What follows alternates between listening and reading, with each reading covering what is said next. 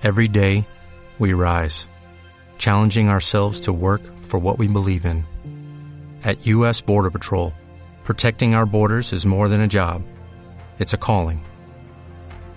Agents answer the call, working together to keep our country and communities safe. If you're ready for a new mission, join U.S. Border Patrol and go beyond. Learn more at cbp.gov/careers. Hola gente, ¿cómo están? Bienvenidos a un programa más de Instintos de Gol. Y antes de comenzar les sugiero que se suscriban a este canal, que le den like y activen la campana para que les avise cuando haya nuevo contenido. Bueno, comenzamos. Hoy vamos a hablar acerca de 5 grandes libros de fútbol que debes leer para que conozcas un poco más acerca de este deporte o si recién estás interesado en empezar a investigar un poco más, te puedas ir adentrando poco a poco y no sea solo noticias o crónicas acerca del fútbol. Estos libros la verdad es que ya los he leído y me han gustado bastante, así que si conoces alguno más que me pudieras recomendar también lo puedes dejar en la caja de comentarios o enviarme en inbox en mis diferentes redes sociales. El primer libro del que vamos a hablar es Fútbol a Sol y Sombra de Eduardo Galeano. La verdad es que este es un libro básico y que mucha gente te va a recomendar si recién empiezas a leer acerca de este deporte. Quizá muchos conocimos a Eduardo Galeano gracias a este libro, pero es en Fútbol a Sol y Sombra donde Galeano explica de gran manera su amor por el fútbol y te explica conceptos desde su perspectiva y acerca de historias de cracks y momentos inolvidables o jugadas que ya están en la memoria de, de muchos de los aficionados desde los antecedentes que dieron pie a este deporte hasta inolvidables historias cortas que te envuelven el alma, la verdad es que Eduardo Galeno explica muy bien todo lo que es su amor por el fútbol. Si recién comienzas a interesarte acerca de la historia del fútbol y quieres ver un poco más, te recomiendo entonces que leas Fútbol a Sol y Sombra. El segundo libro del que vamos a tratar hoy es un poco más una novela, pero igualmente emocionante. Se llama Tarjeta Roja de Ken Bessinger.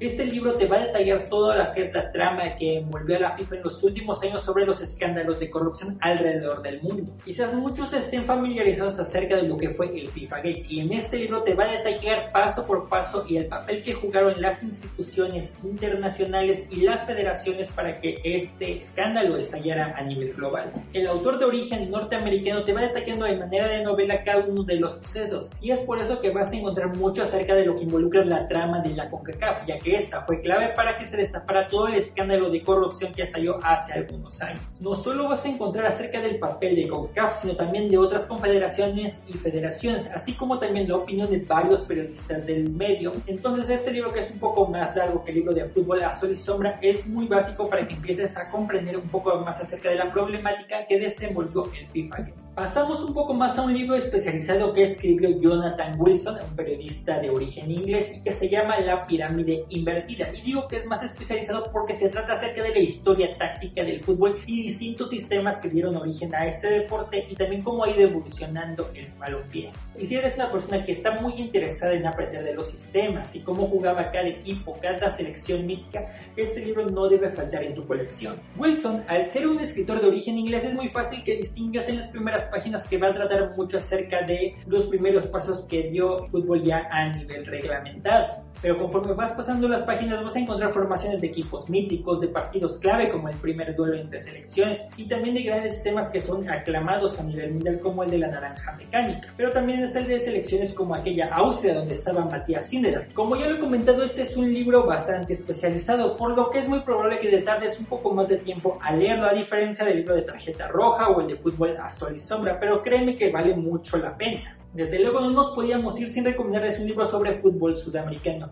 Y qué mejor que uno que hable acerca de la Copa Libertadores, que es la competencia más importante a nivel de clubes en Sudamérica. Luciano Guernique escribió Historias insólitas de la Copa Libertadores. Este mismo te detalla parte de la formación que dio origen a la Copa y grandes anécdotas o curiosidades que han envuelto en la polémica o en historias muy graciosas a esta competencia. Desde la época gloriosa del Peñarol con esta Copa hasta el Olimpia de Paraguay y también las historias que envolvieron a Independiente, a Boca Juniors o a River Plate, este libro es bastante interesante para que empieces a entender un poco más acerca de todo lo que rodea a la Copa Libertadores. Este libro también está en orden cronológico, por lo que te puedes ir saltando algunos periodos y es que no te llaman mucho la atención. Generalmente este libro creo que abarca hasta la época de los 2000. El último libro que les voy a recomendar es uno acerca del fútbol mexicano y se llama Mi amante el fútbol de Fernando Marcos. Y quien para que no conozca a Fernando Marcos, este es un personaje bastante importante en la historia del fútbol mexicano, ya que fue jugador, cronista, árbitro y hasta entrenador. Este libro involucra no solamente historias, sino también grandes ensayos que escribió Fernando Marcos hace más de 40 años. Principalmente vas a encontrar eh, cómo era el fútbol en la época de los 20, de los 30, de los 40 y en distintas etapas las que él fue un protagonista habitual del balompié. El punto malo de este libro es que ya no está en circulación puesto que fue escrito y publicado hace más de 40 años, pero en algunas páginas o librerías de viejo lo puedes todavía encontrar a un precio bastante accesible. Como ya lo mencioné, este libro es clave y más si quieres conocer a los primeros héroes del balompié en el país. Y en dos ensayos valiosísimos vas a encontrar parte de lo que él pensaba acerca de este deporte. Pero antes de terminar me gustaría hacer una mención honorífica de un libro más